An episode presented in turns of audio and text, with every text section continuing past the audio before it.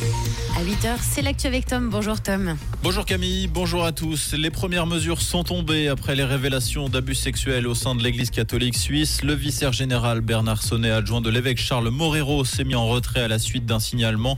Un prêtre officiant dans le canton de Neuchâtel a également été suspendu. Il est accusé d'abus commis à l'étranger. Le comité de gestion à d'intérim a précisé qu'il maintenait sa collaboration avec l'université de Zurich de manière à poursuivre un changement de culture au sein du diocèse. L'été a joué les prolongations le mois dernier. En effet, le mois de septembre a été l'un des plus chauds jamais enregistrés. Il a dépassé de 4 degrés la norme climatique fixée entre 1991 et 2020. La douceur semble également se poursuivre en ce début de mois d'octobre.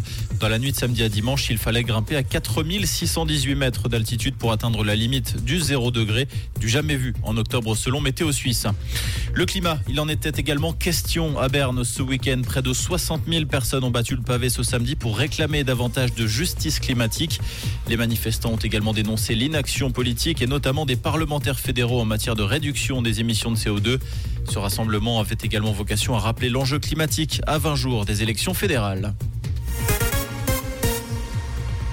Le royaume du web a attiré plus de 8000 visiteurs dans son entre de Palexpo ce week-end. Le rendez-vous consacré aux créateurs de contenu et aux influenceurs faisait son grand retour après quatre années d'absence en raison du Covid-19.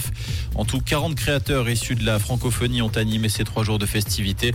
Le royaume reviendra l'année prochaine, à la même période à Genève. Au Mexique, au moins 5 personnes ont perdu la vie suite à l'effondrement du toit d'une église. Les faits se sont produits pendant une messe dans la ville de Ciudad Madero, dans l'état de Tamaulipas, dans le nord-est du pays.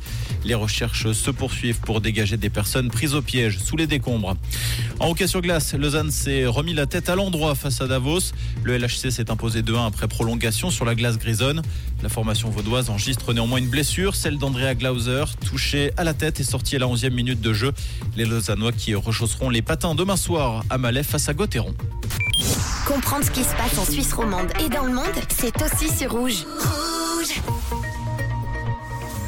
Pour ce lundi, les températures seront bien chaudes pour la saison. Je vous conseille quand même de prendre avec vous un petit pull avec la différence de température. Vous serez mieux. On a 13 degrés ce matin à Saint-Sergue et à Valorbe et 15 degrés à Copé et du côté de Versoix. Et pour cet après-midi, toujours un temps radieux avec des maximales dignes du mois d'août. 28 degrés annoncés à Satigny et à la foire du Valais. Un très bon début de semaine à l'écoute de Rouge.